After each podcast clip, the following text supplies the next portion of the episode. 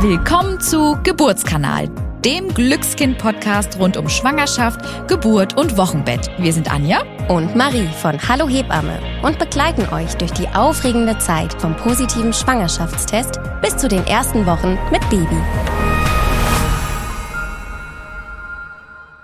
Hallo zusammen und herzlich willkommen. Ich bin die Anja. Und ich bin die Marie. Und wir sprechen in der heutigen Folge über die wichtigsten Punkte zu einer ambulanten Geburt. Also, was versteht man denn eigentlich unter einer ambulanten Geburt? Ist, glaube ich, da ganz interessant zu erfahren.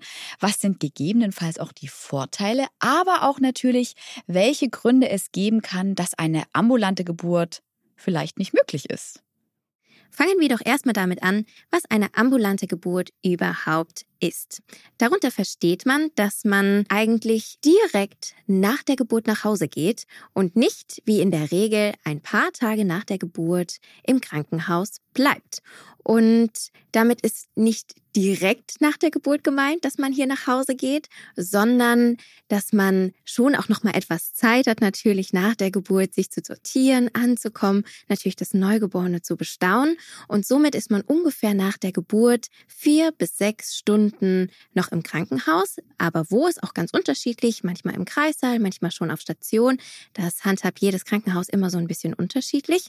Und nach diesen vier bis sechs Stunden, wenn alles in Ordnung ist bei der frisch gewordenen Mama und auch dem Neugeborenen, darf man nach Hause gehen.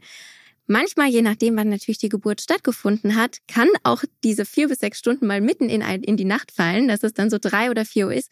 Da muss man natürlich nicht unbedingt nach Hause gehen. Wir schmeißen natürlich aus dem Krankenhaus keinen raus. Aber wenn man natürlich möchte, kann man auch zu dieser Uhrzeit nach Hause gehen. Du hast gerade schon angesprochen, diese vier bis sechs Stunden sind auch eine Überwachungszeit. Da werden einfach zur Sicherheit alle mütterlichen Parameter ganz regelmäßig kontrolliert. Und die werden nicht nur kontrolliert, sie sollten auch wirklich keine Auffälligkeiten zeigen, damit ihr so ein bisschen wisst, was da eigentlich wichtig ist für uns. Das ist zum einen die Rückbildung der Gebärmutter. Dann schauen wir aber auch wirklich nach der Blutung, ob da alles in Ordnung ist und auch, ob es keine Probleme mit dem Kreislauf gibt nach der Geburt, weil auch das kann natürlich mal sein.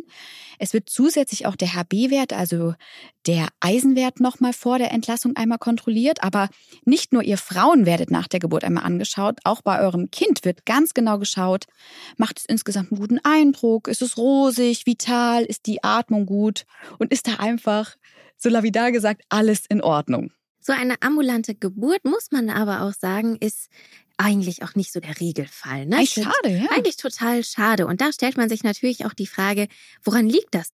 Warum gehen die meisten eigentlich nicht nach Hause, sondern verbleiben doch noch einige Zeit im Krankenhaus? Und ein einfacher Grund könnte sein, dass viele vielleicht erstens gar nicht wissen, dass es diese Möglichkeit gibt und es wird eventuell gar nicht erst hinterfragt, weil eben ja die meisten, die in der Klinik entbinden, standardmäßig ein paar Tage eben dort bleiben. Aber auch wenn die Möglichkeit bekannt ist, ist es ja leider so, dass viele Frauen aufgrund des Hebammenmangels dann bewusst lieber ein paar Tage länger in der Klinik bleiben, dass sie hier eben für die ersten Tage betreut sind. Ja, und vielleicht spielt auch so eine gewisse und wirklich ganz normale Unsicherheit auch mit rein, gerade wenn man sein erstes Kind geboren hat, dass man vielleicht als Frau auch sagt, ich bleibe lieber in der Klinik, weil hier bin ich rund um die Uhr betreut. Ich habe die Möglichkeit, auch Fragen zu stellen. Ich kann mir vielleicht auch mal Hilfe holen, wenn ich sie benötige. Und was, glaube ich, auch noch ein sehr, sehr häufiger Grund ist, dass viele die ersten wichtigen Untersuchungen, das heißt so die U2, das Stoffwechselscreening, einfach noch in der Klinik durchführen wollen, das zu Hause dann erstmal Haken dran, alles ist erledigt und zu Hause ist dann Wochenbett und Regeneration. Und ja, sind wir ehrlich, bei Mehrgebärenden kann es ja auch gut sein, dass man einfach noch einige Zeit in der Klinik in Ruhe bleiben möchte, um sich von der Geburt ein bisschen zu erholen und eben auch dann das Neugeborene noch ein bisschen zu bestaunen, bevor die Geschwisterkinder eben alle dazukommen. Und umgekehrt kann es natürlich aber auch einige Vorteile der ambulanten Geburt mit sich bringen, ne? weil zu Hause hat man ja seine eigenen vier Wände, man hat sein eigenes Bett, man hat sein eigenes Bad, ne? die eigene Toilette, aber auch eigene Routinen. Und wenn man eine Hebamme gefunden hat, hat man mit ihr ja eine Person, mit der man einen individuellen Fahrplan ja auch besprechen kann, vor allem wenn es ums Thema Stillen geht. Und das wissen wir ja auch, dass es in der Klinik ja auch immer ein bisschen anders laufen kann und es viele verschiedene Meinungen gibt. Und ähm, so hat man eben einen Ansprechpartner, Ansprechpartnerin, die in dieser Zeit dann direkt vor Ort sein kann. Ja, das ist natürlich wirklich optimal. Du hast gerade schon gesagt, wenn es einen Fahrplan gibt, aber es gibt eben, wir hatten es eingangs schon erwähnt, manchmal auch Gründe, dass eine ambulante Geburt zum einen nicht empfehlenswert oder gar schlicht einfach nicht möglich ist. Das ist zum Beispiel bei einer Bauchgeburt, also nach einem Kaiserschnitt, oder aber auch natürlich, wenn es unter der Geburt Komplikationen gab, zum Beispiel wenn es einen größeren Blutverlust gab oder wenn auch eine Geburt mit einer Saugglocke, also einer Vakuumextraktion stattfinden musste. Das sind so Gründe, wo man dann einfach sagt, nee, vielleicht sicherheitshalber bleiben Sie doch mal lieber noch zur Überwachung, wenigstens eine Nacht, dass wir einfach schauen können, in welche Richtung entwickelt sich das, wie geht's Ihnen. Ne? Also da ist es wirklich auch dann nicht empfohlen. Da ist man von der Klinik her auch schaut, einfach nee und vielleicht den Tipp eher gibt.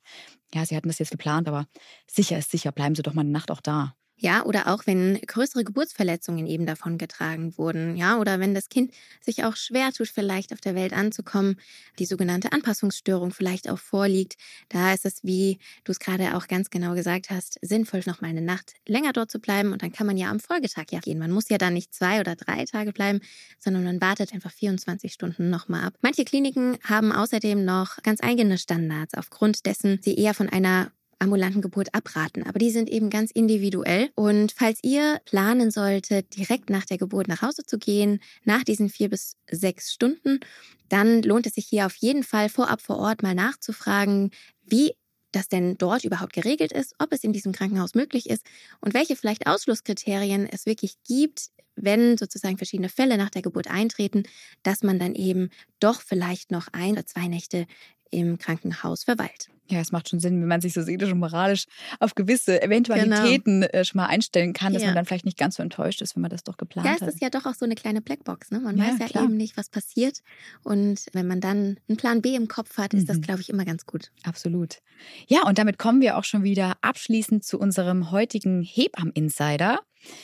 Und der lautet diesmal, wenn die U2-Untersuchung der Grund dafür ist, dass ihr sagt, ihr wollt nach der Geburt lieber noch in der Klinik bleiben, dann verraten wir euch jetzt etwas, was vielleicht euch auch noch umstimmen kann, denn die meisten Familien wissen nicht, dass die U2 zwischen dem dritten und zehnten Lebenstag erfolgen kann und deswegen gar nicht unbedingt in der Klinik gemacht werden muss. Die meisten denken, das muss so wirklich in diesem Zeitraum irgendwie geschehen und was auch da nochmal an der Stelle wichtig ist zu erwähnen, einige Kinderärzte bzw. Kinderärztinnen kommen sogar dafür zu einem nach Hause und machen einen Hausbesuch. Es lohnt sich also vorher unbedingt einmal, am besten direkt in der Schwangerschaft, schon mal nachzufragen, ob denn die Möglichkeit besteht. Und damit verabschieden wir uns für heute und hoffen, ihr seid auch bei der nächsten Folge wieder mit dabei. Wir freuen uns schon darauf, denn es geht mit einem spannenden Thema weiter, nämlich dem Thema Erstausstattung. Das ist ja etwas, womit man sich wahrscheinlich in der Schwangerschaft beschäftigt. Also hört wieder mit rein und bis dahin abonniert doch gerne diesen Podcast und lasst uns eine Bewertung da. Tschüss und bis zum nächsten Mal bei Geburtskanal, dem Wissenspodcast von DM Glückskind.